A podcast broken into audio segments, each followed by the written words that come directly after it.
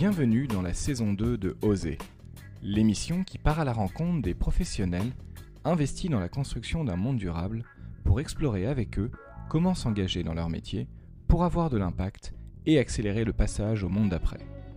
Nous allons parcourir différents secteurs afin de mieux les comprendre, d'en définir les enjeux et d'esquisser des pistes d'engagement. Oser est un podcast indépendant qui a vocation à être une source d'inspiration pour ceux qui se questionnent sur leur activité et rêvent d'un autre monde. J'ai besoin de votre soutien pour faire connaître le podcast en le partageant sur vos réseaux et en ajoutant un commentaire sur iTunes. Merci pour votre aide précieuse qui me permet de continuer l'aventure. Et maintenant, place à l'épisode du jour. Qu'est-ce que les énergies marines renouvelables? On pense tout de suite aux éoliennes offshore, mais que se cache-t-il de plus derrière ces mots? On fait le point pour mieux comprendre ce secteur, ses enjeux face à la transition écologique, mais aussi les perspectives d'emploi dans la filière avec Antoine Raban. Une interview un peu plus longue que la moyenne, mais dont on ressort excité par toutes ces perspectives positives. En tout cas, je l'espère. Bonne écoute Bonjour Antoine Bonjour Antoine, tu es ingénieur conseil, spécialiste des questions énergie, climat, océan, enseignant à Super Héros, HEC Paris et dans plusieurs autres grandes écoles. Tu es aussi animateur, formateur pour la fresque du climat et président du club HEC Économie Verte.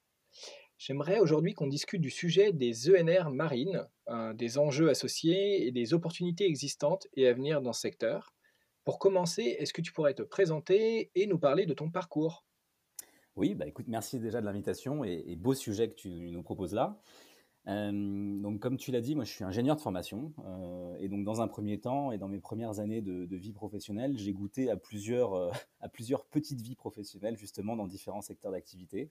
Euh, où c'est vraiment le métier euh, d'ingénieur que euh, j'ai exercé. Donc ça a pu être dans le BTP, par exemple, ingénieur travaux. J'ai aussi travaillé dans l'aérospatial et dans l'aéronautique. Et puis aussi dans l'aide au développement, où j'ai passé une année assez formidable au, Cambodge. je suis à chaque fois un peu ému d'ailleurs quand j'en parle. Et, après ces, petites expériences-là, j'avais la conviction que je connaissais ou j'appréhendais mal l'entreprise. Et, donc je suis rentré dans un cursus à HEC euh, pendant un an et demi où j'en suis ressorti avec une volonté féroce de monter un business dans le conseil en stratégie, voilà, et en particulier dans la thématique de la transition énergétique. On y arrive. D'accord, eh ben merci pour cette introduction. pour commencer la, discussion, j'aimerais bah, discuter avec toi et que tu nous expliques un petit peu déjà ce que sont les énergies renouvelables marines, ce qu'on entend par là, et peut-être même que tu nous parles déjà un petit peu de ce qu'il y a derrière nos océans et, l'univers marin de notre planète. Oui, absolument. C'est vrai que quand on me pose cette question, euh, j'ai du mal à y répondre directement sans euh, mentionner euh, deux, trois fondamentaux qui nous relient à nos océans. je t'avoue que j'aime bien, et tu parlais de la fresque du climat, donc c'est vrai que c'est un atelier qui permet de construire un raisonnement et une prise de conscience autour des enjeux systémiques du dérèglement climatique. Et qu'est-ce qui apparaît notamment dans cette vision globale de l'enjeu climat? Bah, c'est tout simplement que les océans sont au cœur euh, du dispositif et de la machine climatique et déterminants. Euh, deux exemples euh, que je trouve particulièrement éloquents. le premier, c'est le poumon bleu. il y a deux poumons hein, sur notre planète qui absorbent la moitié du CO2 que les activités humaines émettent. C'est la photosynthèse, ça c'est plus intuitif. On sait que la photosynthèse, donc les plantes et les arbres, euh, absorbe 25% du CO2 anthropique. Mais ce qu'on sait moins souvent, c'est que l'océan aussi absorbe 25% du CO2 anthropique. Donc c'est un magnifique service qu'il nous rend. Et euh, j'aime bien, euh, pendant l'atelier d'ailleurs, avoir un petit moment solennel où on remercie notre poumon vert et notre poumon bleu pour absorber 50% du coup de notre problème. Alors tout ça, c'est pas sans conséquence, hein, parce que le, CO2 se dissout dans les eaux salées, et du coup, ça acidifie les océans, et ça, ça a une chaîne d'impact euh, extrêmement lourde et préoccupante euh, autour des équilibres de la faune et de la flore. Donc euh, voilà, déjà ce chiffre-là est, je le trouve assez intrigant. Et puis tu en as un autre, moi, qui m'a absolument bouleversé quand j'ai fait la fraise pour la première fois. C'était des sujets quand même que je connaissais, que j'appréhendais pas mal, mais ce chiffre-là, je ne l'avais pas en tête. Et si tu veux, sur l'ensemble de l'énergie qui est générée par l'effet de serre additionnel, donc qui s'emmagasine sur Terre en plus du fait de nos émissions, eh bien 93% de cette énergie-là est absorbée euh, par, euh, par nos eaux salées. Donc non seulement en amont, il y a une réaction chimique qui fait que l'océan nous rend un fier service, c'est le poumon bleu, c'est les 25% de CO2 anthropique absorbés dans l'océan, mais derrière, en aval, sur le réchauffement global, 93% de cette énergie-là eh bien, est absorbée par, par l'océan, et c'est donc une simple, un simple, une simple donnée factuelle en quelque sorte qui, permet de faire ressortir le rôle central et déterminant de l'océan dans la machine climatique. Donc après avoir dit ça, forcément, euh, on, dit et on révèle finalement que l'océan est menacé euh, de par nos activités humaines, donc non seulement euh, vis-à-vis du climat, mais aussi sur un tas d'autres sujets comme les plastiques, on en parle beaucoup aujourd'hui, aussi les pollutions directes engagées par les industries maritimes, la pêche, mais aussi d'autres activités. Et puis l'océan, c'est pas enfin, n'est pas que menacé. l'océan regorge aussi un panel d'opportunités. Alors je suis pas, je suis pas, je suis ingénieur de formation effectivement, mais je suis pas non plus pour euh, prôner uniquement le miracle technologique. Mais euh, aujourd'hui, j'ai une conviction assez profonde, après, euh, après 12, 13, 14 années d'activité pour un certain nombre d'acteurs, à la fois privés et publics, dans le domaine des énergies marines renouvelables. Et aujourd'hui, j'ai une conviction assez profonde que tu m'invites à, partager avec toi aujourd'hui et avec tes auditeurs, qui est celle que, que, les énergies marines renouvelables, les EMR, bah, représentent une magnifique opportunité que nous offre l'océan pour contribuer à résoudre l'équation climatique d'ici la moitié du siècle.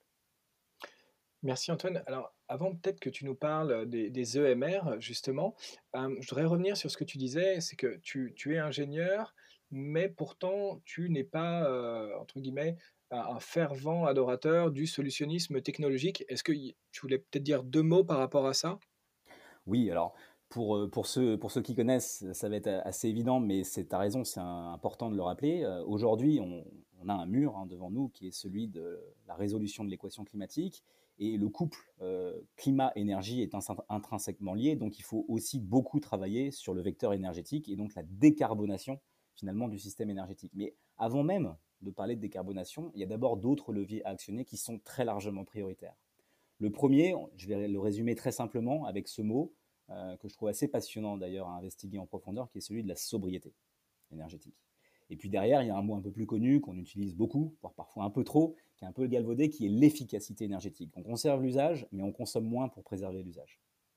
Et puis derrière, donc ces deux leviers euh, absolument prioritaires que représentent la sobriété énergétique d'une part et l'efficacité énergétique d'autre part, on, a, on aura toujours besoin euh, d'un socle énergétique. Et ce socle-là, il faut aujourd'hui massivement le décarboner. Alors c'est vrai que ça peut étonner euh, parfois euh, un certain nombre de, nos concitoyens français, euh, parce qu'aujourd'hui, il ressort que notre mix électrique, pour le coup, est, déjà massivement décarboné de par la production électronucléaire. on aura peut-être, j'imagine, l'occasion d'y revenir un peu plus tard, mais on peut se poser la question de savoir s'il faut conserver un poids du nucléaire aussi important dans la transition énergétique globale qu'il faut mener maintenant. Mais en tout état de cause, au niveau mondial, le mix électrique est encore massivement carboné. Hein. Deux tiers de notre électricité dans le monde est produite aujourd'hui par le charbon et le gaz, qui sont donc deux des trois énergies fossiles. Et ça, ça émet beaucoup de gaz à effet de serre dans l'atmosphère, ce qui, euh, évidemment, ne répond pas à notre problème de décarbonation.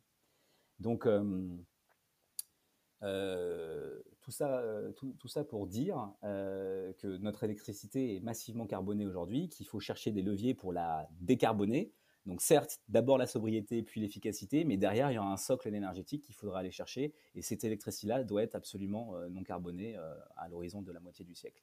Et pour ça, il y a un certain nombre de leviers euh, qui sont à notre disposition, en France et ailleurs, et on va essayer, j'imagine, de le creuser ensemble aujourd'hui, mais les leviers, on va dire, massifs et prioritaires et les plus pertinents sont les énergies renouvelables dans leur ensemble, dont font partie les énergies renouvelables marines. Bah, merci beaucoup pour, pour ce rappel, Antoine. Et effectivement, c'est très clair et limpide quand, quand tu l'expliques. donc vraiment, bah, merci, merci pour ça. je te propose maintenant de, de partir sur la compréhension des EMR, justement. Mmh est-ce que tu peux nous expliquer déjà ce qu'on entend par EMR quel, quel, type, en fait, d'énergie c'est? Comment est-ce que ça fonctionne? Alors c'est une très bonne question d'introduction parce que pour la petite anecdote, c'est même un sujet en fait euh, au niveau européen par exemple de savoir ce qu'on met ou ce qu'on ne met pas dans le périmètre des énergies marines renouvelables. Donc on va essayer de sortir des querelles d'experts, c'est pas le plus intéressant, et je vais essayer de, vous présenter l'ensemble des filières qu'il faut considérer sur, sur ce domaine. Donc d'abord, et peut-être de manière la plus, intuitive, quand on parle d'énergie marine renouvelable, on pense souvent au courant. C'est le retour que je fais quand je discute avec des néophytes ou avec des gens qui connaissent mal ces dossiers. La première chose dont ils souhaitent me parler, c'est la valorisation des courants, ou parfois, tu sais, ce qu'on appelle le marnage, c'est-à-dire les différentiels d'eau, euh, de hauteur d'eau qu'il y a entre deux marées. Eh bien, cette énergie-là, donc euh, à la fois le, courant, hein, le fluide, euh, qui est engagé par les marées, notamment, ou par le marnage, eh bien ça, c'est tout à fait valorisable. Et aujourd'hui, on a même la filière historique, en fait, des énergies marines renouvelables, qui a plus de 50 ans, qui est née en France avec le barrage et l'usine de la Rance en Bretagne, qui valorise finalement ce marnage et fait tourner des turbines avec les différentiels de hauteur d'eau entre deux marées. Depuis 1964, c'est une ancienne, une vieille installation. C'est De Gaulle qui a lancé ce projet-là à l'époque, et euh, ça fait donc euh, plusieurs décennies euh, qu'on produit, alors à une échelle territoriale. On est sur une puissance de 240 MW de puissance installée. Donc s'il faut donner des correspondances en puissance, c'est à peu près un quart d'un réacteur nucléaire et depuis, encore une fois, plusieurs décennies, on a cet ouvrage-là qui tourne en France et qui marche plutôt bien. Il y a quelques autres ouvrages du même type qui existent ailleurs dans le monde, en particulier un qui est en Corée du Sud, qui s'appelle l'usine de Chiwa, mais qui est beaucoup plus récente puisqu'elle a été inaugurée après 2012-2013, je n'ai plus la date exacte en tête. Donc ça, c'est, on va dire, l'une des premières filières historiques des énergies marines renouvelables, c'est le marémoteur, et, et c'est la valorisation donc, du marnage. On a évidemment aussi d'autres euh, types de technologies ou d'autres architectures technologiques qui vont aller chercher à valoriser euh, les courants et l'énergie des courants. Et là, on pense à ce qu'on appelle l'hydrolien, les hydroliennes. Alors, le raccourci, c'est en fait une éolienne sous l'eau, mais on s'aperçoit vite que c'est beaucoup plus compliqué que ça parce que le milieu marin, si tu veux, euh, est un milieu extrêmement exigeant, extrêmement contraignant. Et en fait, euh, on n'utilise pas aujourd'hui les mêmes technologies qu'on connaît nous tous. Quand on regarde autour de nous, on a, toujours, on a tous croisé au moins une fois, j'imagine, une éolienne, euh, soit au bord de la route, soit dans des champs. On voit à peu près à quoi ça ressemble. Et en fait, les, technologies aujourd'hui qui sont en place et qui sont en test, parce qu'on est encore en, R&D, on est à la fin du cycle hein, de R&D, euh, on pense euh, possible une industrialisation, une commercialisation de ces technologies-là dans la décennie euh, qu'on vient d'attaquer. Mais force est de constater que les architectures aujourd'hui les plus abouties sont finalement assez éloignées de ce qu'on imaginait faire il y a encore 15 à 20 ans quand on voulait en fait immerger des éoliennes terrestres. Donc ça, c'est les courants, que ce soit les courants des marées, le marnage, on est sur le marémoteur et l'hydrolien. Ensuite, il y a intuitivement, il y a une autre filière qui vient souvent à l'esprit, qui est celle de l'énergie de la houle ou l'énergie des vagues. Effectivement, euh, les vagues, c'est de l'énergie et aujourd'hui, on essaye de la valoriser. Ça, c'est quand même entre nous beaucoup plus compliqué. C'est-à-dire que si pour l'hydrolien, on peut imaginer des, synergies ou en tout cas des valorisations de savoir-faire ou d'ordre technologique issus euh, d'industries existantes et matures, je pense notamment par exemple à la propulsion sous-marine, euh, pour l'hydrolien. En fait, on, utilise l'énergie pour faire tourner une hélice qui propulse un navire. Et ici, en fait, c'est quasiment le, même schéma, mais inversé, où euh, il y a un fluide qui passe dans, une, dans des hélices, ça, la fait tourner et on produit de l'énergie. Eh bien, pour, pour l'énergie de la houle, il n'y a pas ce type de synergie ou d'inspiration à avoir sur des industries beaucoup plus matures. On est vraiment dans le cadre d'une feuille blanche, en quelque sorte, et aujourd'hui, on observe un foisonnement de technologies. Il y en a plus de 135 euh, dans le monde, avec différents degrés de maturité, qui essayent de trouver, qui essayent de développer la bonne architecture qui va permettre de produire de l'électricité à coût compétitif, avec des impacts environnementaux maîtrisés euh, et gérés et acceptables. Euh, et aujourd'hui, force est de constater qu'il y a beaucoup de technologies qui se développent et qui grimpent les premières marches du cycle de développement technologique, mais qui s'arrêtent en cours parce qu'elles ne satisfont pas ces exigences. Donc, il y a une grande difficulté aujourd'hui à imaginer la houlogénération, euh, la production d'électricité issue de l'énergie de la houle, comme étant quelque chose de viable euh, dans les toutes prochaines années. Ça ne veut pas dire que ça n'arriverait pas. Euh, pour, pour être honnête, c'est ma petite filière préférée parce que le, potentiel en fait, énergétique de cette filière est, très important. Donc il serait dommage de s'en passer, mais c'est un véritable challenge euh, technologique et d'innovation que de pouvoir demain construire euh, des systèmes de production euh, à coût compétitif et encore une fois avec une maîtrise parfaite des impacts environnementaux qu'ils vont, qu'ils vont générer. Donc après les courants et la houle, il y a d'autres filières qui sont un peu moins intuitives pour le coup, pour le grand public. La première, c'est la valorisation du différentiel de température. En fait, on arrive aujourd'hui à hum, penser, produire de l'électricité en valorisant les eaux chaudes de surface qu'il y a dans les océans et les eaux froides profondes. En surface, l'eau peut varier, hein, évidemment, euh, de plusieurs degrés. Euh, quand on est dans les pôles, on est autour de 1, 2, 3 degrés à peu près en température en surface. Et parfois, on peut aller évidemment chercher des eaux beaucoup plus chaudes. Et dans les tropiques, on peut aller chercher de l'eau à 24, 25, 26, 27, 28 degrés. Quand on descend euh, dans l'océan à peu près à 1000 mètres, on va trouver à peu près la même température partout, où, est on se trouve? Et on va être autour de 4 degrés. Après, c'est beaucoup plus compliqué d'aller chercher euh, des températures plus basses, il faut descendre beaucoup plus, euh, de manière beaucoup plus profonde, et ça coûte évidemment beaucoup plus cher. Donc aujourd'hui, on cherche à développer des machines qui s'appellent des machines, des centrales d'énergie thermique des mers, l'ETM, qui va valoriser les différentiels de température entre les eaux chaudes et les eaux froides, et aujourd'hui, les technologies qui permettent de penser à une production là aussi euh, compétitive et qui satisfont les exigences de développement durable et les exigences environnementales tournent autour d'un différentiel de 20 degrés. Donc, je, comme je vous ai dit qu'on arrivait à facilement, on va dire, plus ou moins facilement aller chercher de l'eau euh, froide à 4 degrés, euh, à 1000 mètres, eh bien 20 plus 4, ça fait 24. Donc conclusion, on ne fera pas d'ETM en Bretagne. Euh, mais on fera plutôt euh, de l'ETM euh, dans des zones où les eaux chaudes de surface dépassent les 24 degrés. Voilà, donc plutôt au niveau des tropiques. Donc ça, c'est une filière tout à fait, tout à fait intéressante et qui fait l'objet aujourd'hui d'investissements certains par des acteurs français, mais aussi par d'autres acteurs internationaux, et qui cherchent, on va dire, la bonne, le bon équilibre entre la technologie et l'économie pour, pour promouvoir ce type de projet. L'autre différentiel, euh, qu'on peut chercher à valoriser, mais qui est beaucoup moins mature aujourd'hui que les filières que je vous ai citées, qui sont encore en phase de RD, c'est le degré de salinité. C'est ce qu'on appelle la pression osmotique. On va chercher à valoriser le différentiel de salinité qu'il y a notamment au niveau des estuaires. Donc là, en fait, les endroits dans le monde où les eaux salées, les eaux des océans ou des mers, se mélangent avec les fleuves. Et ça, euh, on sait aujourd'hui penser, en tout cas sur le papier, à une production électrique euh, issus de ce, différentiel de salinité. Là aussi, hein, euh, ça fait, on peut s'appuyer sur des technologies qui sont plus matures aujourd'hui, où c'est le schéma inverse qui, est, qui, est, qui, est, mis en œuvre ici. C'est-à-dire qu'on on injecte de l'énergie dans le système et on veut dessaler de l'eau de mer et on la fait passer par une membrane et, derrière la membrane, il n'y a que de l'eau douce. Bah là, c'est un peu pareil, on fait confronter de l'eau salée et de l'eau douce sur une membrane et derrière, on essaye de récupérer l'énergie. Donc c'est assez simple sur le papier. Pour être tout à fait honnête, c'est beaucoup plus compliqué dans la réalité. Et aujourd'hui, je vais être vraiment dans la difficulté de pouvoir vous en parler sérieusement, parce qu'il y a très très peu euh, de tests, de prototypes et euh, de différentes architectures technologiques qui sont en cours de développement actuellement. Et même les tests qui ont été faits ne sont pas publiés, ne sont pas certifiés, donc on ne peut pas vraiment les consulter. Donc je ne peux pas m'appuyer sur des faits. Et j'aime pas beaucoup ne pas m'appuyer sur des faits pour pouvoir asseoir des fondamentaux sur les perspectives de développement d'une technologie. Donc la pression osmotique, je vais botter en touche et pas, beaucoup, euh, pas vous en parler beaucoup plus. Je vous ai parlé des courants, je vous ai parlé de la houle, je vous ai parlé du différentiel de température, je vous ai parlé du différentiel de salinité.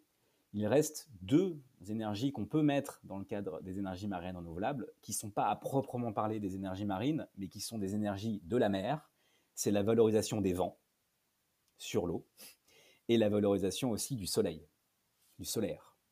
Et ça, euh, clairement, c'est ce qui apparaît aujourd'hui euh, comme les technologies les plus accessibles à court, moyen et long terme, et en particulier pour l'éolien, qu'on appelle l'éolien offshore, l'éolien en mer, et qui fait aujourd'hui euh, l'objet d'investissements massifs. Et je crois qu'on est à l'aune d'ailleurs d'une véritable révolution dans la transition énergétique, de par l'accélération finalement et la montée en puissance de cette filière qui a déjà 30 ans d'existence mais dont les perspectives annoncées aujourd'hui dans les 5 ans, dans les 10 ans, dans les 20 ans et dans les 30 ans sont euh, assez extraordinaires. Pour le soleil, c'est un petit peu plus nouveau. On commence à imaginer aujourd'hui des, plateformes euh, flottantes ou ancrées qui accueilleront des, des, panneaux solaires, parce que finalement, la mer, c'est aussi une des ressources de la mer, c'est aussi l'espace. Et donc, on a besoin d'espace avec ces technologies dont la densité énergétique est assez faible. Donc, il y a beaucoup d'opérateurs aujourd'hui, d'industriels, qui imaginent installer des fermes de panneaux solaires sur des flotteurs et sur des fermes de très grande dimension. Tout ça est un petit peu plus nouveau, donc là aussi, j'aurais un peu plus de mal à, vous en parler, même si la frontière technologique ne semble pas du tout incommensurable, puisqu'on maîtrise aujourd'hui très bien l'énergie solaire, les technologies solaires. Mais derrière, et encore une fois, ce qu'il faut retenir de ce panorama, euh, c'est avant tout et d'abord l'éolien en mer qui, encore une fois, euh, fait l'objet aujourd'hui d'une attention particulière, car étant l'un probablement des grands leviers qui va permettre de potentiellement répondre à l'équation climatique. Merci beaucoup Antoine, euh, vraiment, pour euh, ce, panorama, comme tu dis, parce que c'est vrai que quand on parle des EMR, moi j'avais surtout en tête en fait euh, bah, l'éolien offshore, hein, comme, mmh. comme tu le dis, mmh. et je n'avais, pour te dire, jamais entendu parler de toutes ces autres technologies dont tu nous as parlé, qui, sont mais passionnantes. c'est vraiment assez incroyable, donc vraiment merci hein, de, de, nous avoir présenté tout ça de, de manière très claire. Bah, pour poursuivre un petit peu sur la compréhension de, ces énergies, est-ce que tu peux nous, expliquer à quoi elles servent en fait? Quand on parle d'éolien offshore ou des, autres technologies que, tu as présentées en amont Est-ce qu'on est aussi sur de la production d'électricité comme l'éolien qu'on retrouve sur Terre ou ça sert à produire un autre type d'énergie? Alors je te remercie de me poser cette question parce qu'elle me passionne. effectivement, d'abord et avant tout, euh, les, différentes technologies que, je viens de te présenter sont d'abord dédiées à de la production électrique euh, d'origine renouvelable. C'est d'abord ça, euh, le fer de lance finalement, et l'intérêt qu'aujourd'hui on met dans le développement de ce type de nouvelles technologies. Mais pas que.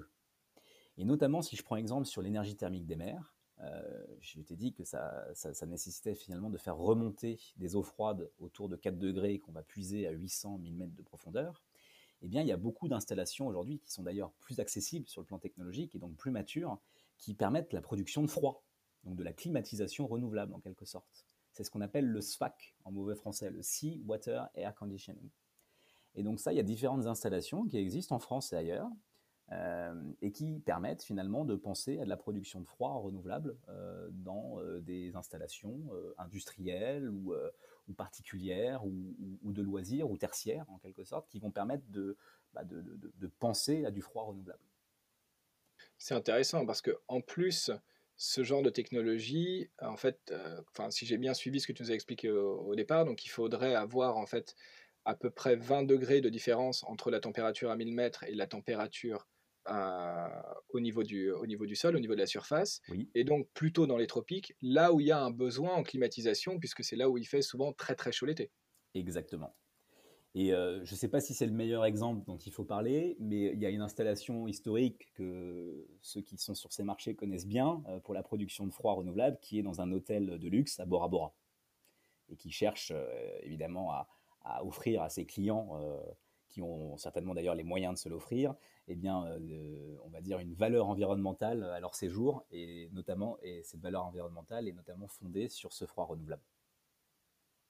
D'accord, bah écoute, moi c'est vrai que ça résonne aussi pour moi, ayant passé pas mal de temps au Vietnam et voyant le nombre de climatisations hein, qui, qui existent là-bas, mmh. bah, et c'est typiquement un endroit où euh, la température de, la mer euh, à la surface est autour de 25 et plus degrés, et où ce genre de système serait possible.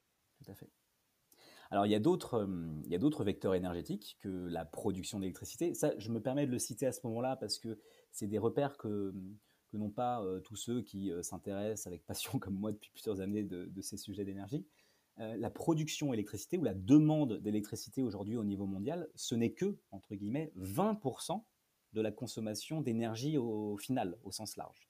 Aujourd'hui, 50% du besoin énergétique mondial, c'est d'abord des besoins de chaud et de froid. 30% du besoin énergétique, c'est des besoins euh, notamment pour se déplacer, pour le transport. Et aujourd'hui, on consomme massivement d'ailleurs de, l'énergie fossile pour se déplacer. Et le reste, 20% de ce mix énergétique, au sens large, c'est de la demande électrique. Alors, ce chiffre-là ne fait que croître hein, euh, depuis euh, l'après-guerre. de souvenirs, je cite de tête, en 1945, donc à la sortie de la Seconde Guerre mondiale, le poids de l'électricité dans le mix énergétique mondial était de l'ordre de 3 à 4% C'est extrêmement faible en fait. Et ce chiffre de 3 à 4% n'a fait que monter jusqu'à aujourd'hui pour atteindre 20% On verra d'ailleurs, si tu m'invites à, en parler un peu plus, que pour la prospective énergétique et celle qui est compatible avec l'équation climatique, beaucoup d'experts et, de politiques énergétiques publiques aujourd'hui prônent ce qu'on appelle l'électrification du mix énergétique. Donc accélérer le fait que l'électricité gagne des parts de marché, on va dire, sur le mix énergétique final. Et demain, il n'est pas rare de voir des prospectives énergétiques qui euh, proposent euh, des scénarios euh, neutres en carbone, enfin, qui visent la neutralité carbone à horizon 2050, qui vont aller chercher un, poids de l'électricité dans le mix énergétique final à cet horizon-là de plus de 50%. Donc le 20% va continuer à grimper est-ce qu'il arrivera à 50% en 2050 ou à 40%, 60% Je n'ai pas de boule de cristal pour le dire, mais en tout cas, l'un des fondamentaux aujourd'hui de la transition énergétique, c'est l'électrification du mix. Donc encore une fois, au-delà de cette production électrique qui est vraiment le fer de lance, on va dire, des énergies marines renouvelables, on a cette production de chaleur et de froid. On a aussi, pourquoi pas, la production de carburant demain. Et les, gens aujourd'hui qui investissent beaucoup d'argent, euh, même s'il y a des contraintes aujourd'hui qui font que ça s'est un petit peu affaibli, autour de la production algale, donc les algues, pour demain, par exemple, faire des biocarburants de troisième génération. Ça, aujourd'hui, là aussi, je ne vais pas pouvoir vous en parler beaucoup, euh, même si le sujet vous intéresse, et j'en serais désolé, parce que les fondamentaux, euh, on va dire, euh, ou les jalons technologiques plus exactement certifiés, ne sont pas assez robustes pour qu'on puisse vraiment se projeter dans une industrialisation à 5 ans, on va dire. On est encore trop loin, trop en amont du cycle de développement technologique pour penser à des filières euh, industrialisables euh, dans des temps qui sont compatibles aujourd'hui avec les violences climatiques. Donc je ne pourrais pas prôner l'idée que ce sont des priorités. Mais il y en a une autre qui arrive et sur laquelle moi je travaille beaucoup en ce moment, euh, c'est le vecteur hydrogène. Évidemment, tout le monde en parle, mais aujourd'hui, il n'est pas impossible de penser à des grands projets de production d'électricité, cette fois renouvelable en mer, qui pourront être qui pourront être traduites en hydrogène, transformées en hydrogène, et après qui pourront éventuellement être transportés euh, à peu près partout dans le monde euh, sous un vecteur euh, liquide, par exemple. Et ça, ce sont des fondamentaux aussi techniques et économiques sur lesquels je travaille énormément depuis une à deux années, où on est en train de comprendre que la production d'énergie en mer est, potentiellement très importante et qu'elle va pouvoir éventuellement bah, se diffuser à peu près partout dans le monde alors le problème de l'énergie, c'est que ça se, de l'électricité, pardon, c'est ça se stocke mal.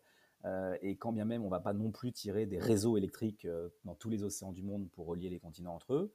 Donc il y a des gens aujourd'hui qui pensent avec conviction, mais qui ont encore euh, besoin de prouver aussi que tout cela est possible, mais de pouvoir transformer l'électricité en hydrogène et de pouvoir transporter cet hydrogène pour le livrer à peu près dans n'importe quel endroit du monde qui saura l'utiliser, c'est-à-dire soit le consommer directement, soit le retransformer en électricité pour l'injecter dans ces réseaux.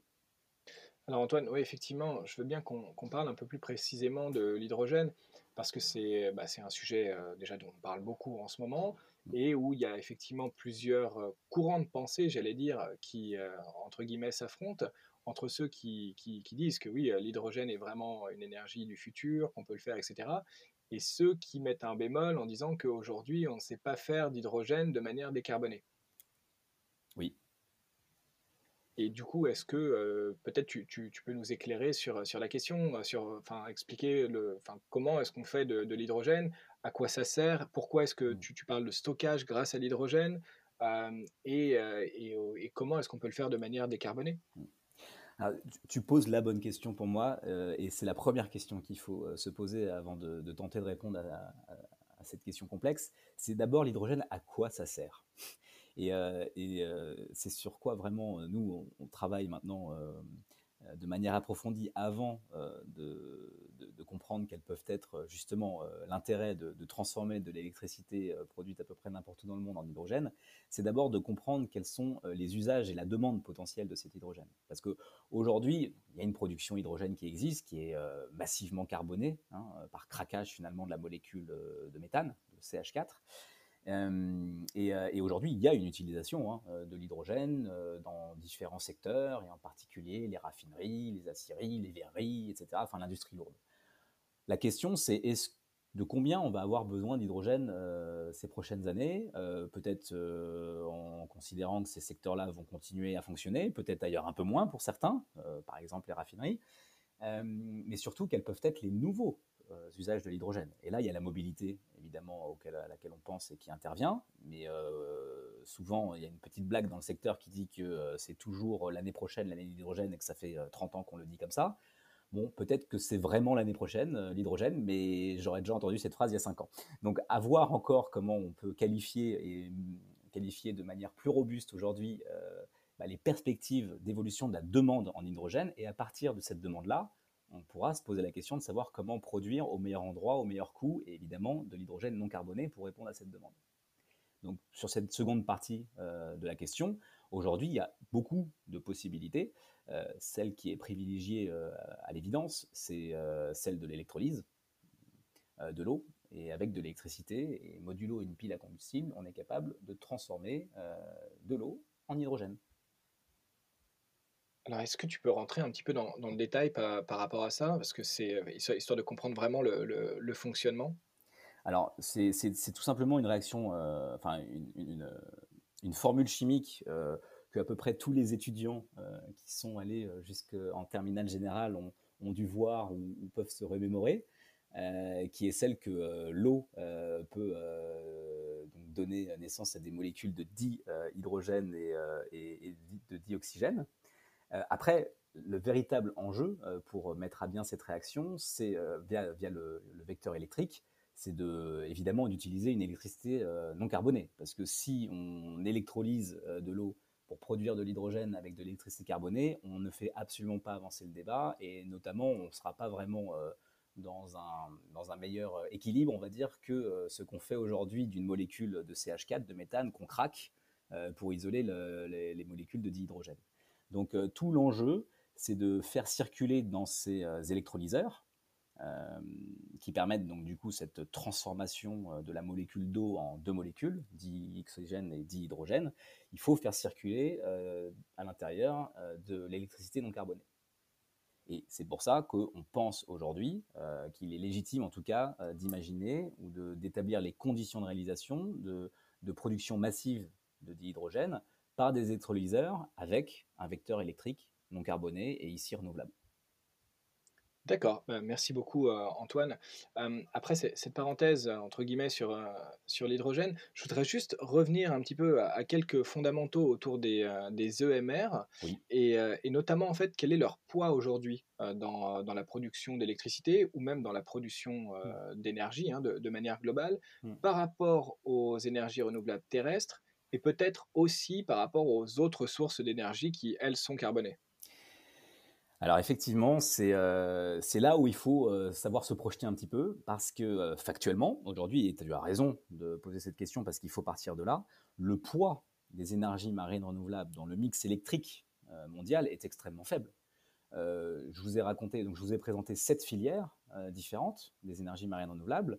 La plupart d'entre elles sont actuellement encore en phase de développement technologique, certaines en fin de cycle de développement technologique, mais encore en phase de RD. Donc pour pouvoir peser sur le mix euh, électrique mondial, il faut évidemment euh, bah, avoir dépassé euh, ce jalon critique, qui est celui de l'industrialisation et de la commercialisation des technologies pour créer un marché viable. Et ça, aujourd'hui, au-delà du marémoteur historique, comme l'usine de Rance ou l'usine de Chiwa en Corée du Sud, qui font état quand même de micro-production hein, à l'échelle mondiale, bah, c'est l'éolien offshore aujourd'hui qui pèse, alors qui pèse relativement peu aujourd'hui, euh, c'est 5% euh, du parc euh, éolien, toute technologie confondue au niveau mondial. Aujourd'hui, hein, pour donner quelques chiffres repères, on a à peu près 650 gigawatts d'éoliennes installées dans le monde, sur un parc mondial qui est de l'ordre de 6000 gigawatts. C'est pour donner des ordres de grandeur.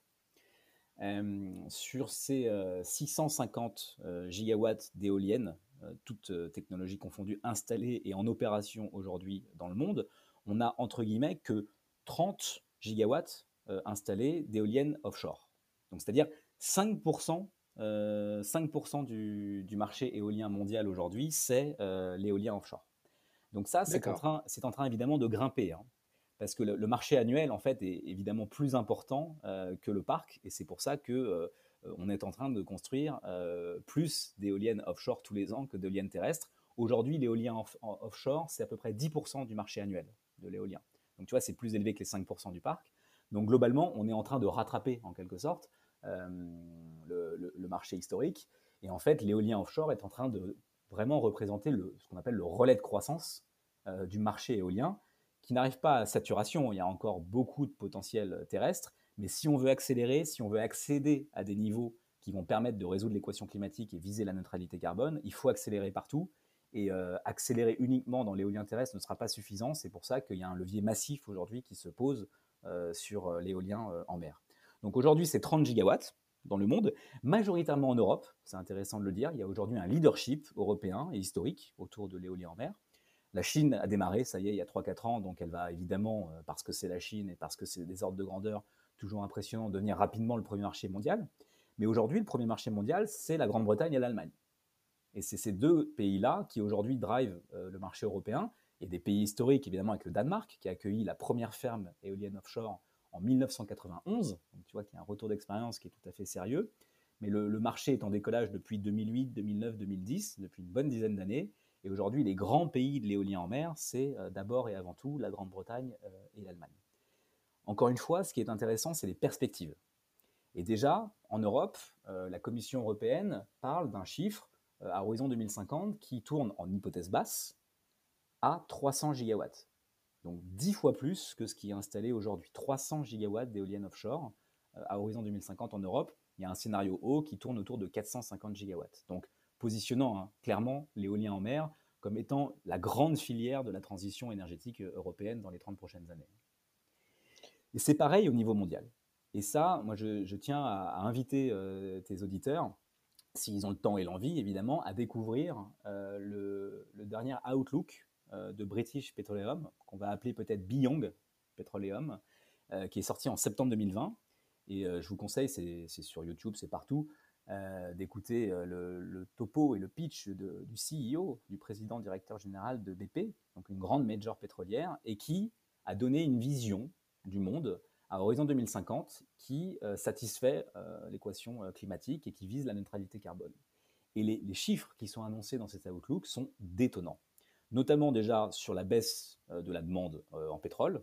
On a carrément un facteur 4, donc on est à peu près à 100 millions de barils jour aujourd'hui consommés dans notre bas monde. à 2050, et selon ce scénario-là, on descendrait autour de 25, voire même un peu moins. Et derrière ça, c'est surtout aussi le développement massif euh, des énergies renouvelables à des hauteurs qui défient mais tous les pronostics euh, que les prospectivistes se sont autorisés à faire euh, ces cinq dernières années. Et ça, ça annonce donc 300 gigawatts, 400 gigawatts d'éolien en mer en Europe, mais peut-être 3, 4, 5 fois plus au niveau mondial, et pourquoi pas dépasser la limite symbolique des 1000 gigawatts. Là aussi, ça peut faire peur parce qu'on n'est pas que dans le miracle technologique et dans la technologie pour répondre à l'équation, mais encore une fois, de l'énergie, on va en avoir besoin. De l'énergie demain, ça veut dire plus d'électricité. Et donc plus d'électricité, ça veut dire plus de vecteurs propres et non carbonés. Et là-dessus, l'éolien en mer fera sa part. Et alors, oui, justement, c'est bien que tu parles de, cet outlook de, BP, parce que ça, permet aussi d'expliquer de, pourquoi c'est important peut-être de, développer ce, genre de technologie. Euh, tu as expliqué déjà dans un premier temps euh, que l'électricité aujourd'hui, elle est principalement euh, carbonée. Mmh Donc, euh, ben, les EMR permettent de décarboner cette électricité. Et alors, il y a un sujet que qu'on comprend hein, dans, quand tu parles de l'outlook de BP, qui est celui du pic pétrolier, quand tu parles de, baisse de demande, et peut-être du, et du fait qu'en fait, on va vraisemblablement manquer de pétrole dans les, années à venir. en tout cas, c'est ce que dit l'Agence internationale pour, l'énergie. Et sachant que je crois que c'est deux tiers euh, des, approvisionnements de l'Europe en pétrole euh, qui sont euh, pointés du doigt comme étant en danger à horizon 2030, le fait de passer à une mobilité électrique pour l'Europe, en tout cas, est potentiellement un des enjeux. Je me trompe? Absolument, tu, tapes évidemment dans le juste, où aujourd'hui, quand on parle d'électrification du mix, c'est non seulement euh, non seulement un peu de production de chaleur et de froid qui peuvent basculer via du vecteur électrique, mais c'est surtout évidemment la mobilité et les besoins de transport, toute nature confondue, euh, qui peuvent basculer demain euh, sur le vecteur électrique. Donc c'est ça, le grand driver de l'électrification du mix, c'est effectivement la mobilité électrique. Et, et du coup, oui, c'est ce que je voulais mettre en, en avant aussi, c'est le fait que on en a besoin en Europe pour, pour cette mobilité, en fait, malgré le fait que qu'aujourd'hui, on est, dans certains pays européens en tout cas, un mix électrique qui soit assez décarboné. Oui, tout à fait.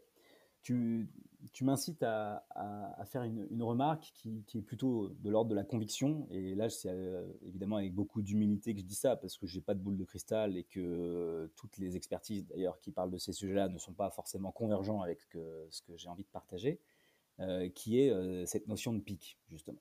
Et c'est important ce que tu as dit, parce que tu as parlé du pic de la, de la demande. Tu n'as pas parlé du pic de l'offre, parce que moi qui ai aussi beaucoup travaillé, si tu veux, euh, pour euh, l'industrie pétrolière, alors plutôt, il est vrai, pour euh, comprendre comment elle pouvait switcher vers des marchés d'avenir, et notamment le sujet des pétroliers qui sont en train de construire une stratégie dans l'éolien en mer est, une, une, information tout à fait redoutable parce que ces pétroliers-là sont en train d'arriver, ils sont déjà là et euh, je peux vous dire qu'ils vont vraiment modifier les fondamentaux du marché. Ce sont les, nouveaux énergéticiens de demain euh, pour les énergies de la mer. Mais avant ça, il y a encore beaucoup de pétrole et j'ai envie de dire de manière simple, beaucoup trop. et il s'agira plutôt de ne pas consommer ce pétrole qui regorge encore dans les différents endroits du monde par rapport justement à cette à cette contrainte euh, qui est celle de résoudre euh, l'équation climatique.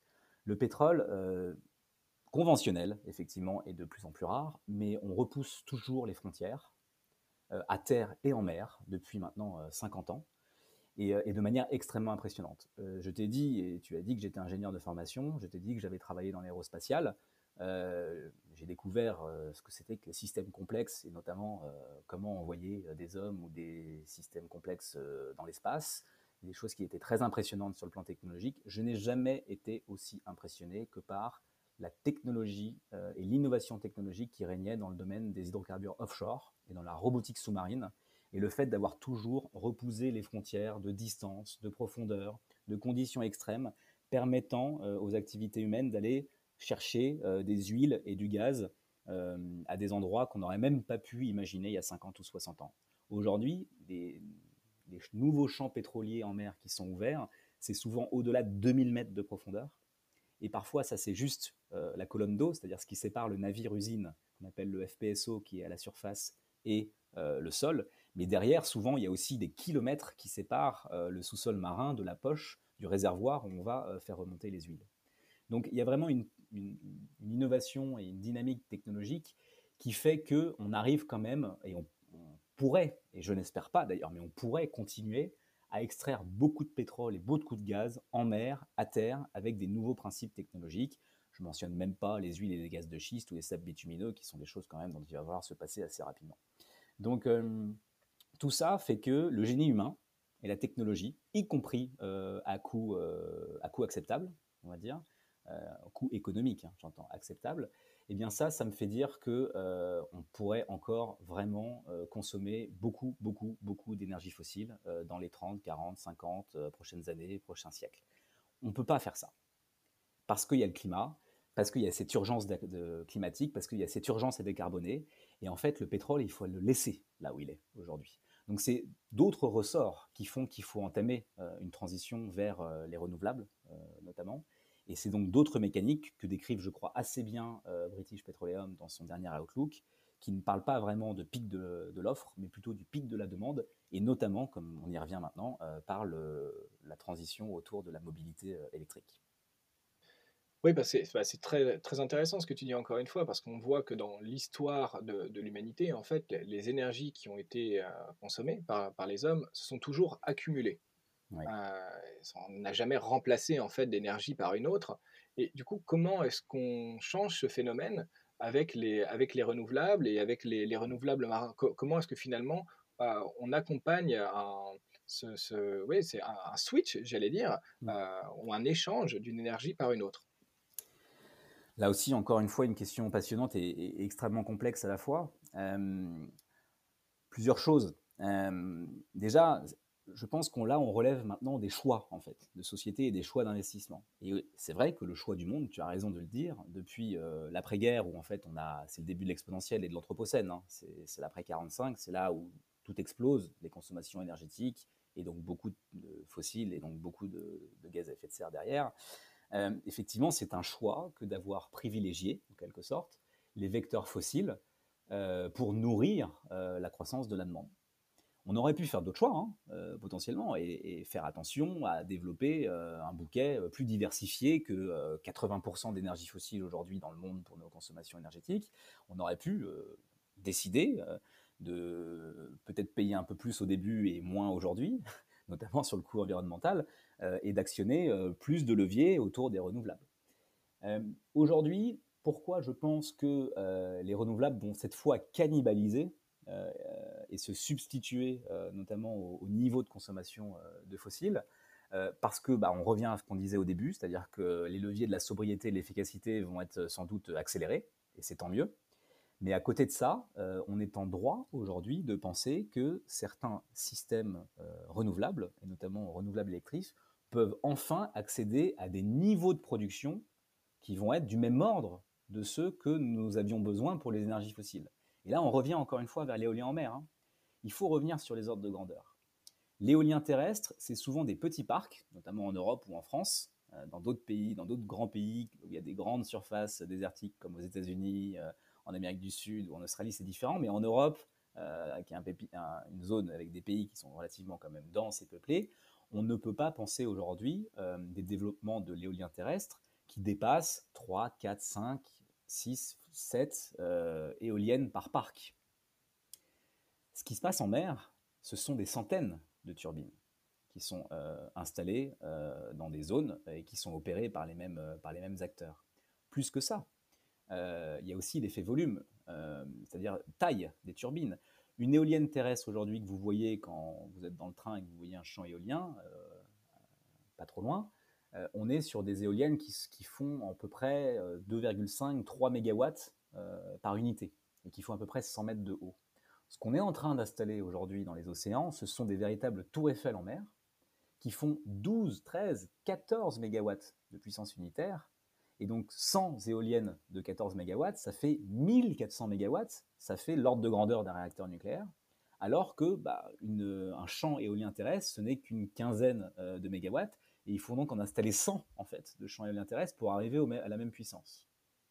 Et puis, last but not least, comme on dit en beau français, non seulement il y a la puissance installée, mais aussi ce qu'on appelle le facteur de charge, autrement dit le productible, c'est-à-dire avec une unité de puissance, une, éolienne, combien on produit d'électricité, et là, c'est là aussi euh, qu'on révèle le game changer, hein, en fait, de l'éolien en mer, c'est que le productible, donc le facteur de charge de l'éolien en mer avec ses grandes turbines, est trois fois plus élevé, deux à trois fois plus élevé euh, que les facteurs de charge qu'on voit avec nos petites, entre guillemets, éoliennes terrestres. Donc ça aussi, ce sont des facteurs qui vont toujours contribuer à penser et à aussi modéliser, parce qu'il y a un moment où il faut aussi euh, mettre en œuvre un peu de calcul, euh, parce que l'intuition c'est bien, mais la vérification par le calcul c'est aussi très bien.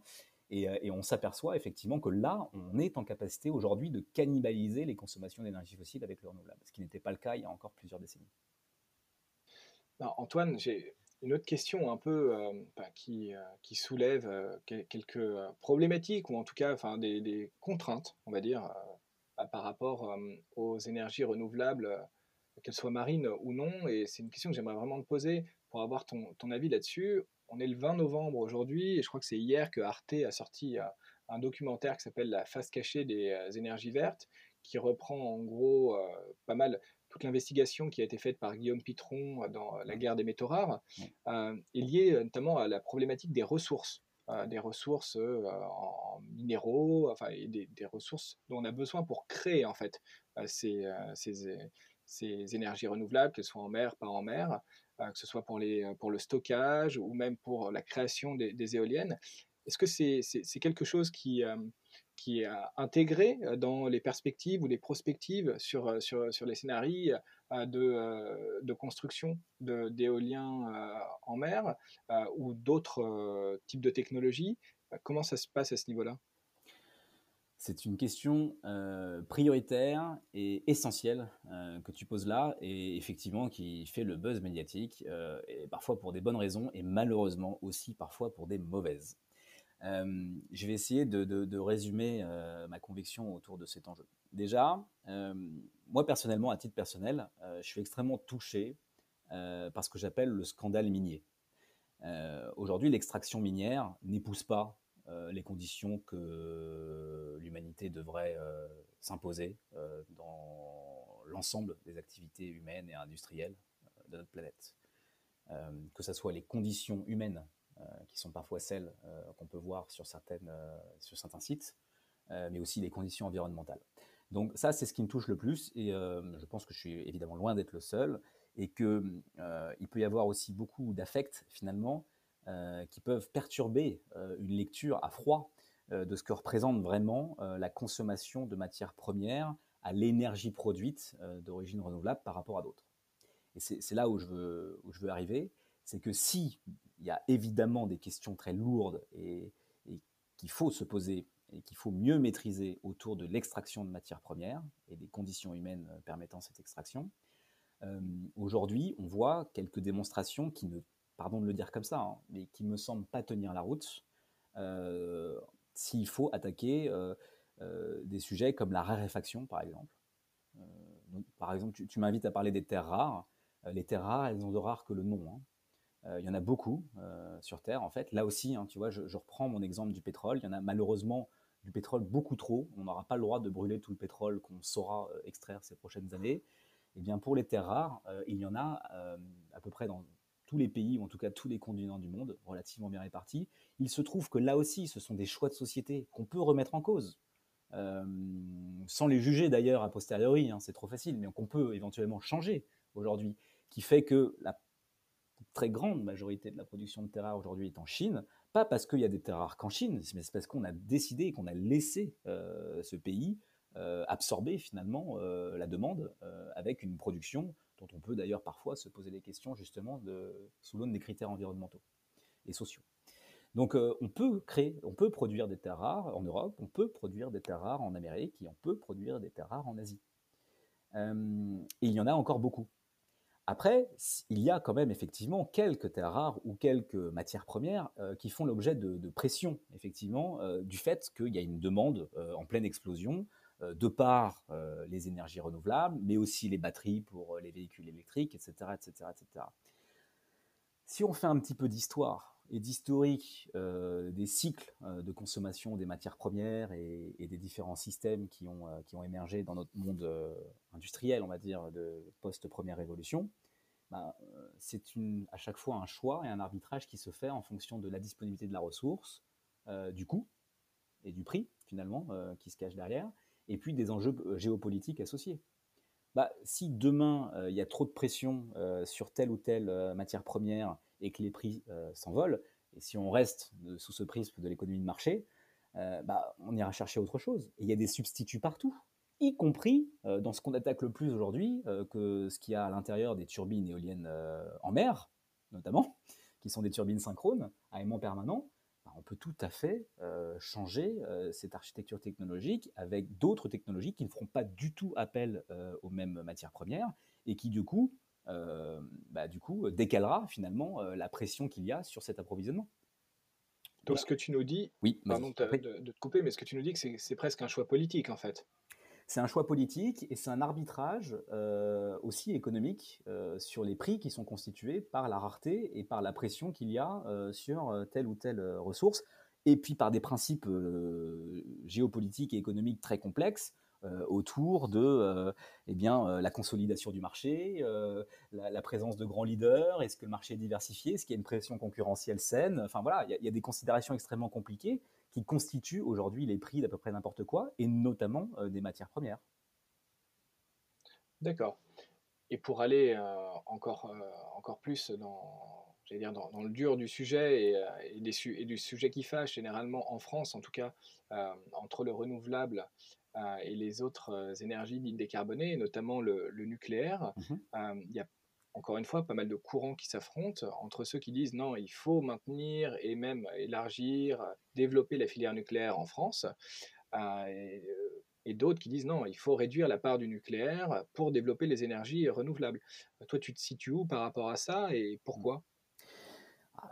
C'est une question qui est compliquée, qui nous anime tous, euh, mais qui, j'insiste, hein, je me permets de le dire avant de, tenter euh, une réponse plus ou moins complète à ta question, qui est vraiment un débat très franco-français. Euh, aujourd'hui, le nucléaire dans le monde, c'est à peine 10% de la production électrique, alors qu'en France, c'est 75%, et que c'est inédit hein, à l'échelle mondiale d'avoir une production électrique aussi nucléarisée, et que les, perspectives de développement du nucléaire dans le monde. Hein. on va arriver sur la France, mais d'abord, euh, d'abord dans le monde, y compris dans les scénarios les plus audacieux qui sont aujourd'hui proposés de façon crédible, évidemment, par euh, les instituts, par les, par les différentes organisations qui, qui, défendent finalement cette énergie comme étant une bonne énergie pour le monde de demain. Euh, ces scénarios les plus ambitieux ne vont pas euh, proposer euh, des mix électriques à, 75% comme en France de nucléaire dans le monde. C'est tout à fait inaccessible et ça serait vraiment que de proposer aujourd'hui des scénarios assez farfelus ou en tout cas qui reposent sur des conditions de réalisation compliquées, de prôner aujourd'hui ben, une nucléarisation du mix électrique mondial. C'est strictement impossible pour des considérations assez compliquées. Je ne pense pas qu'on prenne le temps aujourd'hui pour les exposer, mais bref, pour euh, qu'un pays euh, fasse de l'électronucléaire, il faut une loi nucléaire, ça prend 10 ans.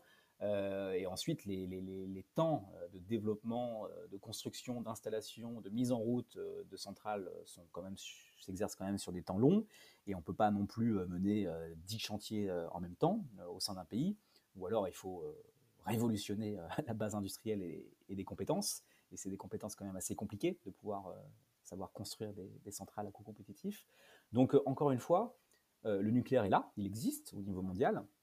Il va euh, potentiellement, et c'est pas à moi de m'exprimer là-dessus, je peux donner mon avis, mais c'est un choix collectif évidemment, un choix de société que de savoir s'il faut continuer et voire augmenter euh, cette production électronucléaire mondiale. Mais devant les perspectives qui sont celles de la demande électrique mondiale et celles sur lesquelles on peut accéder dans des scénarios les plus, les plus, les plus pro-nucléaires possibles, on va pas changer ce 10% et le monter à 30 ou 40. Hein. Ça va monter à 15 ou 20, mais pas plus.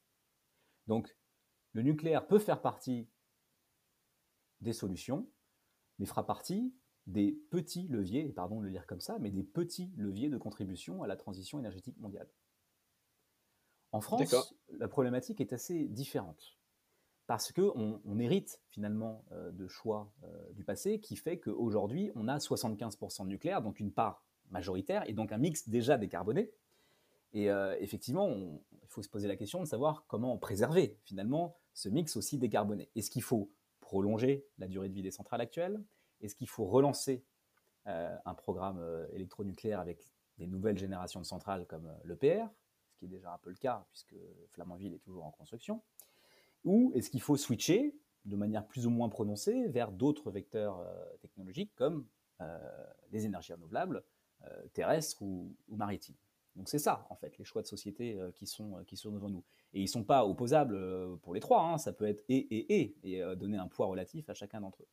Ce qui apparaît pour pouvoir, on va dire, donner un tableau le plus objectif possible, le plus rationnel, opposable possible pour faire ces choix-là, ce sont les coûts, soit du prolongement des, réacteurs actuels, les coûts des nouvelles centrales, euh, et euh, le coût des renouvelables en coût complet. Effectivement, euh, j'entends souvent que les énergies renouvelables sont intermittentes.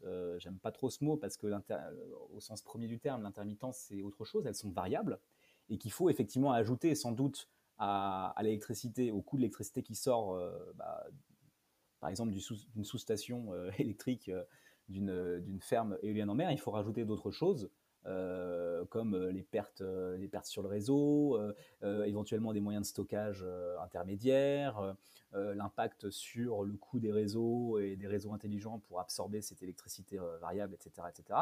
On sait le faire aujourd'hui, il y a beaucoup de publications qui en parlent. Et qu'est-ce qu'on constate, encore une fois, aujourd'hui, c'est que ce vecteur-là, ce levier-là, qui consiste à développer des renouvelables variables, en France, du vent, du solaire, et potentiellement du courant, de la houle, etc., euh, eh bien, ces énergies-là vont être plus compétitives que euh, le renouvellement euh, du parc par les technologies EPR actuelles, y compris en, anticipant évidemment une baisse sensible des coûts par rapport bah, au premier réacteur reconstruit qui est celui de Flamanville, qui va avoir un coût absolument abominable pour un certain nombre de raisons. Mais y compris en essayant d'injecter un maximum d'intelligence, comme on a su le faire dans le programme électronucléaire français des années 70-80, on, on, va être sensiblement au-dessus. S'il faut donner des chiffres, aujourd'hui, dans le nouveau nucléaire post-industrialisation, post-relance, on tourne autour de 75-80 euros du mégawattheure. Euh, au mieux, hein, au mieux. Euh, à noter par exemple que Hinkley Point, qui est l'un des grands projets euh, d'infrastructure électronucléaire vendus par EDF UK en, en Grande-Bretagne, donc, il y a eu un prix d'achat préférentiel qui a été négocié avec le gouvernement qui tourne autour de 92 livres du mégawattheure. Et donc, s'il faut faire les conversions, autour de 110 euros du mégawattheure. vous voyez, je suis, déjà encore largement au-dessus et je fais des hypothèses favorables qui vont permettre demain de penser à un, électronucléaire autour de 75-80 euros du mégawattheure.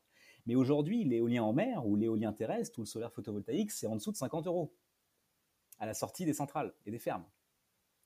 Donc s'il faut rajouter euh, ces fameux surcoûts liés aux externalités, euh, notamment sur le réseau ou sur le stockage, bah, aujourd'hui il, y, a pas mal de publications euh, d'experts et de scientifiques qui, essayent d'évaluer économiquement ces surcoûts-là.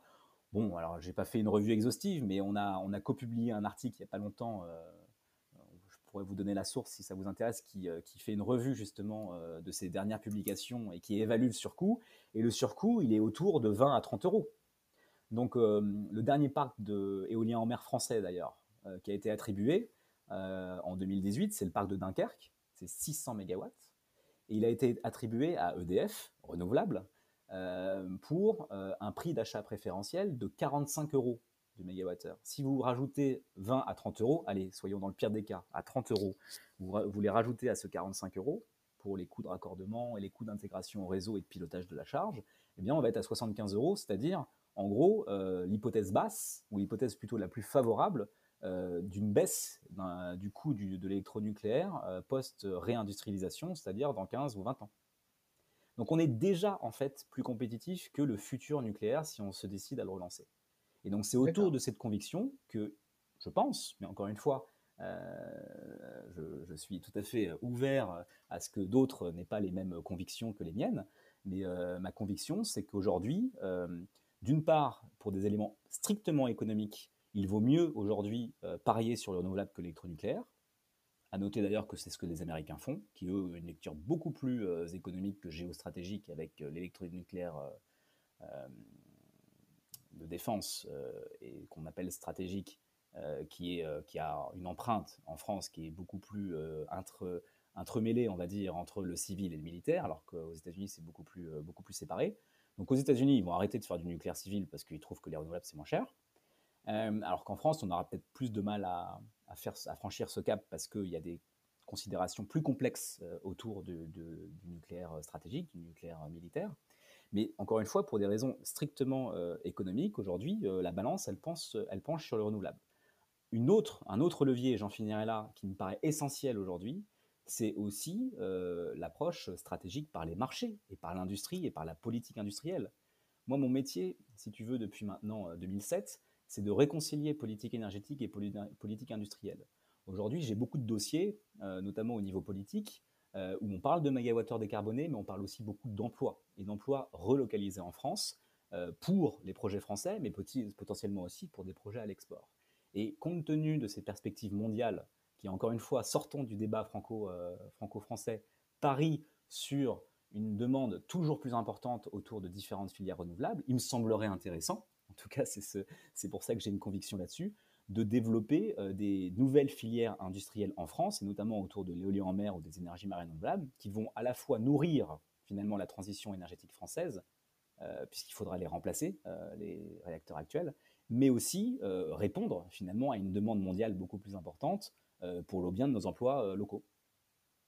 Et donc, ça voudrait dire développer une nouvelle industrie euh, de renouvelables en France. Donc, construire euh, les, euh, les éoliennes, les, éoliennes offshore en France, construire toutes, ces technologies, on pourrait le faire en France.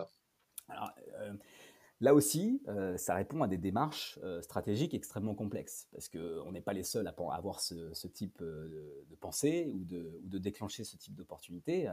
évidemment, il y a d'autres pays qui sont qui ont aussi envie euh, de, parier sur ce type de, sur type de stratégie.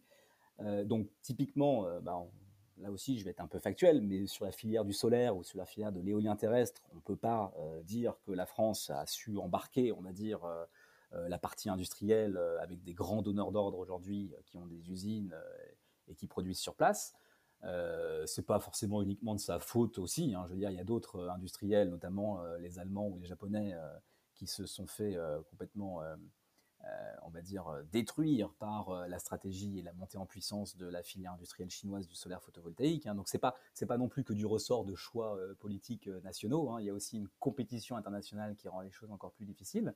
Mais si je prends l'exemple de l'éolien en mer, on y revient hein, encore une fois. c'est qu'à mon avis, l'opportunité française, elle est extraordinaire. Déjà, les savoir-faire du maritime français, des industriels du maritime français, sont euh, rayonne dans le monde entier. Donc aujourd'hui, pas sur les énergies marines renouvelables ou l'éolien en mer, mais sur d'autres marchés comme le transport maritime, comme le pétrole et le gaz offshore. Hein, je veux dire, Total et bien d'autres sociétés et d'ingénierie technologique complexe euh, font, partie des leaders internationaux, donc accompagnés dans leur, euh, dans leur transformation vers le renouvelable, pourquoi pas. Et puis là aussi, je vais rester très factuel pour essayer d'être convaincant. c'est qu'aujourd'hui, les projets éoliens en mer français sont en retard ils ne sont pas inexistants. Je parlais de Dunkerque, c'est l'un des derniers projets, mais il y en a cinq autres euh, avant qui ont été attribués en 2010-2011, qui ne sont pas encore en production, mais ça y est, euh, la phase de construction et d'installation a débuté pour les premiers, notamment à, Saint-Nazaire et, euh, et, à Saint-Brieuc. Et aujourd'hui, alors que nous avons 0 MW de production commerciale en France avec ce type de technologie, nous avons déjà des usines et de l'emploi. Alors hier c'était Alstom et aujourd'hui c'est General Electric qui produit des turbines éoliennes en mer euh, à Nantes-Saint-Nazaire.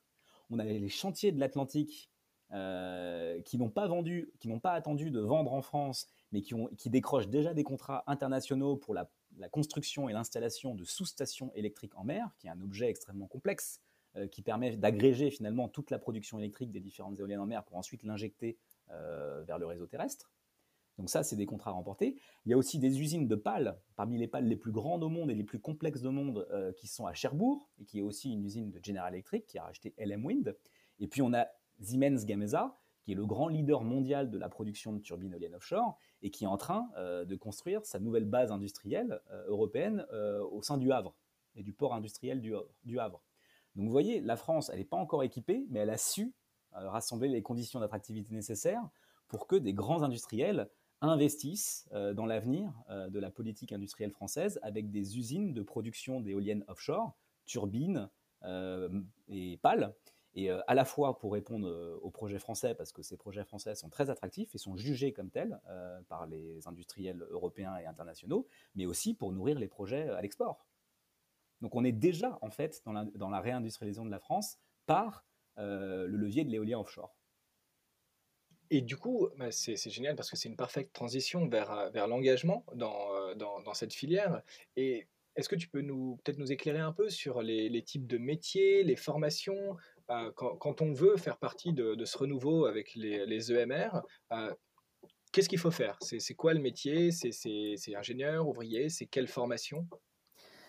Alors euh, tous, mon capitaine, euh, dans la mesure où euh, finalement c'est le, marché des EMR, dont fait partie l'éolien en, mer, n'est pas différent du marché des ENR, des renouvelables terrestres. C'est designer, inventer, ensuite fabriquer, assembler, installer, opérer, maintenir et, et démanteler éventuellement, ou relancer encore un cycle avec le repowering euh, de à peu près n'importe quel système de production électrique. Donc ces fonctions-là, en fait, elles ne changent pas. On reste sur le même marché qui consiste à produire de l'électricité renouvelable. Maintenant, bien entendu qu'il y a des spécificités du fait qu'on est dans le milieu marin. Et d'ailleurs, l'une des grandes questions que s'est posée un certain nombre de grands donneurs d'ordre dans les années 2008-2010, quand ils ont commencé à, à, déclencher des investissements massifs sur le déploiement de la filière, ils se sont dit, c'est quoi la stratégie? Est-ce qu'il faut prendre euh, des techniciens ou euh, des gens qui connaissent euh, l'éolien terrestre et est-ce qu'il faut les mariniser, entre guillemets, leur apprendre ce que c'est que la mer Ou est-ce qu'il faut plutôt aller chercher des marins, donc des experts du milieu et des connaisseurs du milieu, et leur apprendre l'électrotechnique finalement pour, pour qu'ils puissent devenir demain des acteurs de l'éolien en mer? Eh bien, si la première solution a été privilégiée dans un temps, la deuxième est sans doute la voie à suivre aujourd'hui parce que le, on s'aperçoit que le, milieu maritime est un milieu tellement exigeant qu'il nécessite finalement un engagement autour des, valeurs des gens de mer, c'est comme ça qu'on les appelle, et, notamment une, voilà, une compréhension on va dire, aiguë et fine de ce que c'est que la contrainte du milieu marin et ses incertitudes. Donc aujourd'hui, pour pouvoir travailler sur ces filières-là, on, peut, on peut évidemment être ingénieur. il y a beaucoup d'attentes et, de, demandes autour de, de, personnes qui, euh, vont être, euh, vont contribuer à innover et, à mettre en place euh, les process industriels qui vont permettre de, produire et d'accompagner aussi l'optimisation des processus industriels. Mais on a besoin aussi donc de marins, tout simplement, des gens qui viennent de la mer et qui peuvent intervenir sur les bateaux, à la fois pour installer les, systèmes, mais aussi les opérer et les maintenir pendant des cycles qui dépassent 20 ans, hein, puisque vous savez que l'énergie, c'est ça répond à des marchés à cycle long d'investissement. Hein. Quand on investit, euh, dans l'installation d'une ferme, c'est pas pour moins de 20 ans, c'est la durée limite euh, basse. Donc on, va sur 20 ans, voire plus. Donc on a besoin de gens de mer qui vont euh, pouvoir assurer les meilleures conditions d'opération de ces fermes-là et faire des allers-retours en bateau ou en hélicoptère, le moins possible, plutôt en bateau, et peut-être d'ailleurs en bateau propre, puisqu'il faut aller chercher la décarbonation partout. Euh, et, on a besoin aussi d'autres profils, euh, des profils commerciaux bien entendu, parce qu'il euh, s'agit quand même bah, de, pouvoir gagner les appels d'offres et de pouvoir vendre aussi l'électricité dans les réseaux, sur les marchés de gros. Donc il y a du business évidemment à faire. Et puis il y a de la place encore une fois pour tout le monde, hein, aussi des profils plus politiques, puisque euh, on l'a, je crois, assez dit euh, durant notre échange, euh, la politique énergétique, elle rime aussi avec politique industrielle. Et dans les mots énergie industrielle, il y avait le mot politique avant. Donc il y a des enjeux de souveraineté, il y a des choix aussi qui sont du domaine encore de l'État, où loi de décentralisation oblige des régions. Et, donc, il faut aussi s'armer et savoir dialoguer avec, avec l'univers politique pour pouvoir asseoir et penser au développement de ces filières.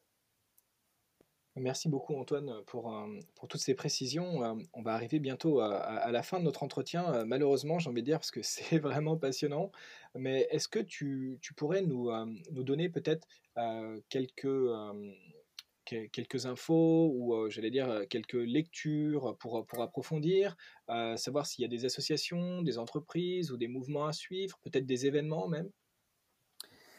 Oui, alors, en termes d'association, tu as bah, justement, on est à la convergence entre l'énergie et, le maritime. Donc, tu as des, associations, des syndicats comme le syndicat des énergies renouvelables ou la fédération énergie éolienne, la FE, qui viennent du coup des énergies renouvelables terrestres et qui infiltrent évidemment ces marchés maritimes parce qu'elles pensent que ce sont des bons marchés et des bonnes filières pour le rayonnement de la France en interne pour sa transition, mais aussi au-delà.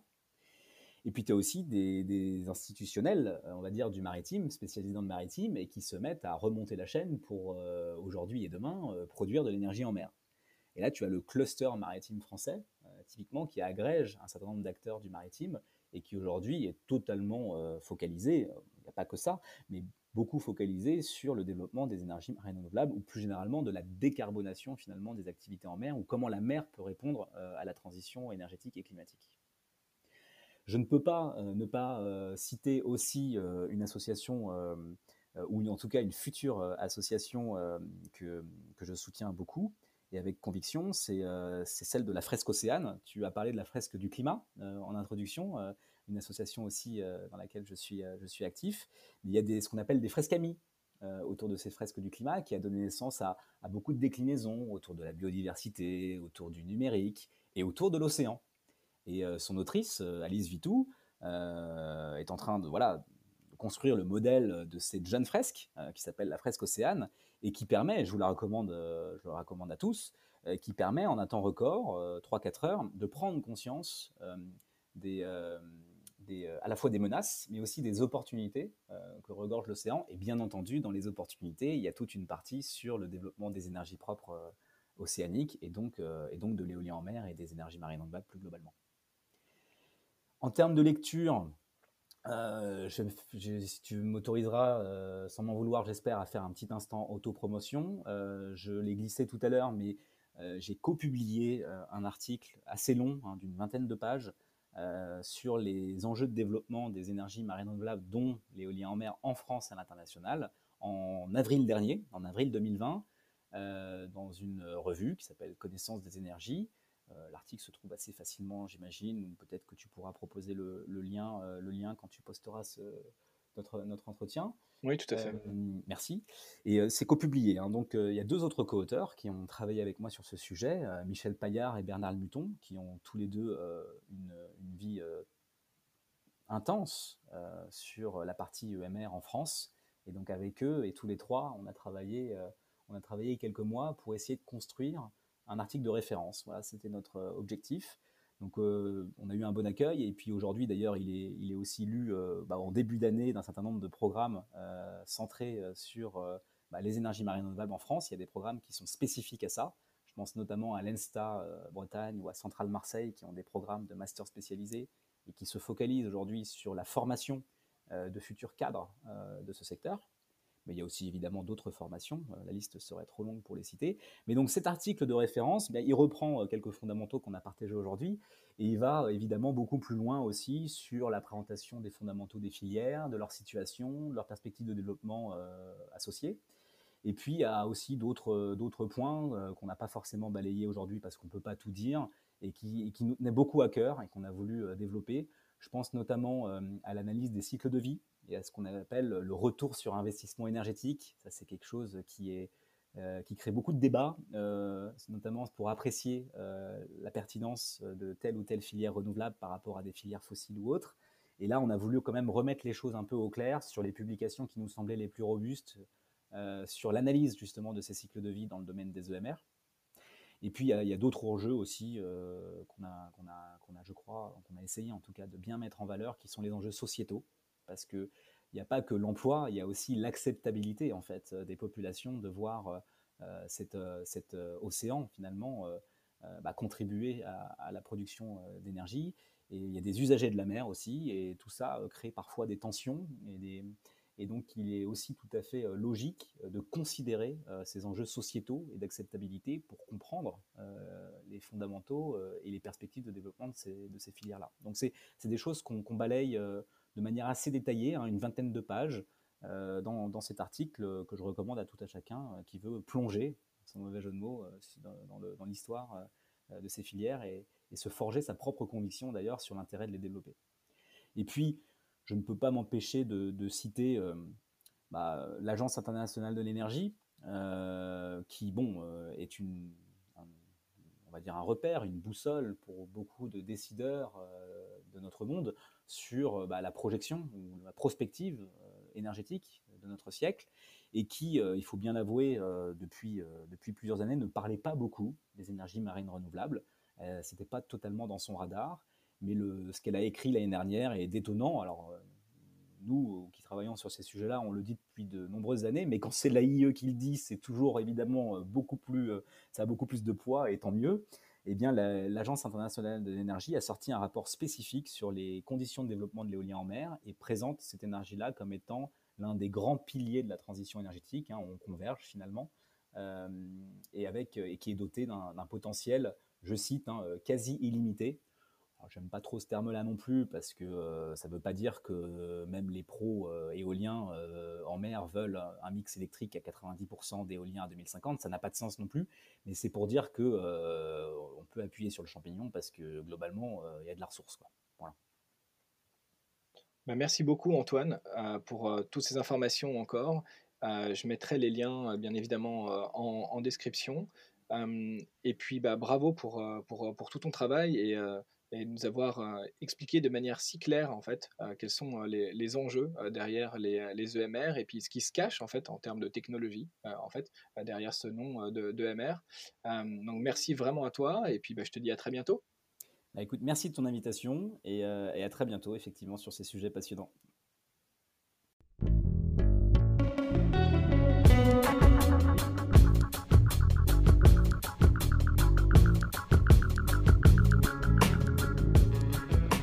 Merci d'avoir suivi cet épisode.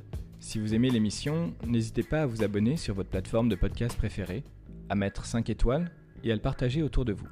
C'est une aide très précieuse pour faire connaître le podcast et me permettre de continuer l'aventure.